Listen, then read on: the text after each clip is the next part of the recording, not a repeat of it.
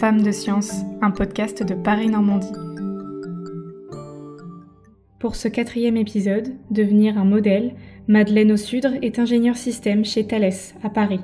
Elle a étudié dans une école d'ingénieurs à Rouen et elle a grandi dans une famille majoritairement scientifique. J'ai la chance d'avoir été bien conseillée, euh, notamment sur le fait de ben, choisir une orientation scientifique dès le lycée, même si, euh, euh, même si toutes les matières par exemple, la biologie n'a pas forcément, euh, n'a pas forcément servi après dans une école d'ingénieur. Madeleine reconnaît qu'il y a peu de femmes dans la science, mais elle n'a jamais ressenti une différence avec les hommes. Alors c'est vrai qu'il y a peu de femmes et de filles euh, dans les écoles d'ingénieurs, même si aujourd'hui c'est en train de changer et que le taux de filles euh, dans mon école a, doublé entre le moment où je suis rentrée et le moment où je suis sortie.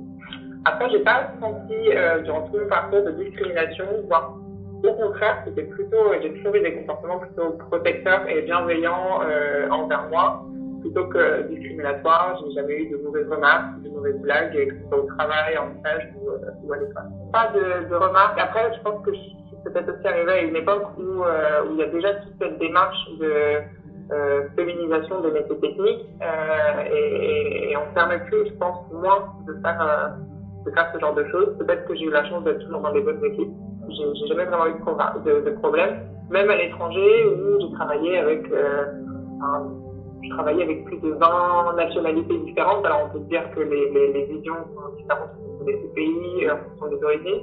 Et, pourtant, toujours, euh, toujours de la bienveillance. Dans mon équipe à Dubaï, euh, on travaillait le développement logiciel. Euh, bah, c'est là où il y avait le plus de femmes euh, sur tout le projet. Dans son travail, chez Thales, elles sont plus de femmes. Et pour elles, la science a besoin de cette féminité. Enfin, là, depuis mon retour en France, euh, dans l'équipe dans laquelle je bosse, on est, on est toujours peut-être la majorité masculine, mais on n'est pas loin du donc, 40-50, donc beaucoup plus de femmes, oui.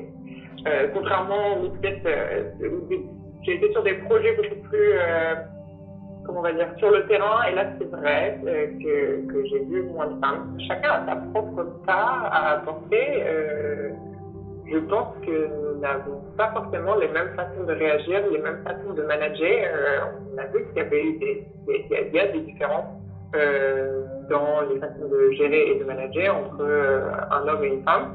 Je pense que c'est bien d'avoir les deux, d'avoir les deux points de vue et d'avoir quelque chose d'équilibré. Euh, pas avoir des projets avec que des hommes et ne pas avoir des projets qu'avec des femmes. Et, euh, on a vu que ça fonctionnait bien, euh, on a des preuves et, et moi je pense qu'il faut, euh, il faut arriver à cette égalité, on va dire, dans les, dans les chiffres. Madeleine a rencontré l'une de ses modèles dans un salon automobile. Elle l'a beaucoup marqué. Il y avait cette femme qui donc a commencé à expliquer son parcours. Elle avait été directrice de la qualité pour une entreprise automobile. Euh, donc on sentait une femme avec euh, avec du peps et de la motivation. Et euh, donc elle nous racontait qu'elle avait voyagé euh, aux quatre coins du monde, que toutes les deux semaines elle était dans un pays différent, euh, qu'elle avait je ne sais combien de personnes en dessous d'elle, à manager pardon. Et c'est venu le moment des questions. Et donc on, forcément au début on se dit oui bon bah c'est bien d'avoir une carrière comme ça mais bon si on veut une petite famille ou quelque chose c'est toujours compliqué. Donc il y a une personne qui pose la question qui dit oui mais vous avez, vous avez un parcours impressionnant et vous bougez dans, quatre coins du monde, mais est-ce que, euh, vous avez une famille derrière ça? Est-ce que vous arrivez à gérer? Et en fait, cette femme, elle nous dit, mais oui, moi j'ai quatre enfants, et mes quatre enfants, euh, ils s'en sortent très bien, et eux aussi d'ailleurs commencent à voyager aux quatre coins du monde. Et, euh, et voilà, donc elle nous explique comment elle a réussi à, faire cette carrière. Euh, elle nous explique aussi l'importance du soutien de son mari dans sa carrière. Et en fait, j'ai trouvé que ce personnage, cette femme-là, elle m'a marqué parce que je me suis dit, mais en fait, c'est exactement ça que je veux. Je, enfin, je voudrais être comme elle parce que elle m'a, elle m'a impressionné par, sa détermination, sa force, le fait de, réussir à gérer bien la vie de famille et le travail, euh, alors que euh, bah, souvent on aurait tendance à nous dire que oui, bah, de toute façon, une fois qu'on a des enfants, il faut faire une pause, ça, peut nous ralentir dans notre carrière, etc. Et elle, elle a démontré que non, c'était possible, c'était faisable. Cet ingénieur prend à cœur ce sujet de la féminité. Mais pourquoi? Ben Parce que euh, j'en ai marre d'être toute seule. j'aimerais bien qu'il y, ait, plus de femmes avec moi. J'aimerais bien euh, avoir plus de femmes dans nos projets. Euh, et, puis, je, suis pour aussi l'évolution des mentalités. Je suis pour l'évolution des fausses idées que l'on peut avoir sur, sur le rôle de la femme, sur sur le fait de, de, de, la façon dont tu connais ta vie et, et, toutes ces restrictions qu'on s'impose parce que parce que comme ça. Et que c'était comme ça faire pendant des années mais je pense qu'aujourd'hui ça peut changer. Euh, une femme elle ne doit pas forcément rester à la maison et, non. Donc euh, moi j'ai envie que ces choses changent.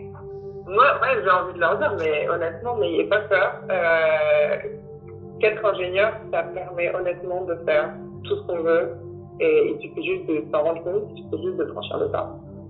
Et, après ça, toutes les portes seront ouvertes et toutes les réorientations seront possibles et il faut juste ne pas avoir peur. Merci d'avoir écouté ce dernier épisode du podcast Femmes de Sciences de Paris Normandie. Si vous voulez en savoir plus sur le sujet, n'hésitez pas à suivre les activités de Sciences Action Normandie. Au Havre, l'exposition Femmes de Sciences à l'université revient dès la rentrée, l'occasion de découvrir une dizaine de portraits qui changent le monde de demain et si c'était vous, la prochaine femme scientifique?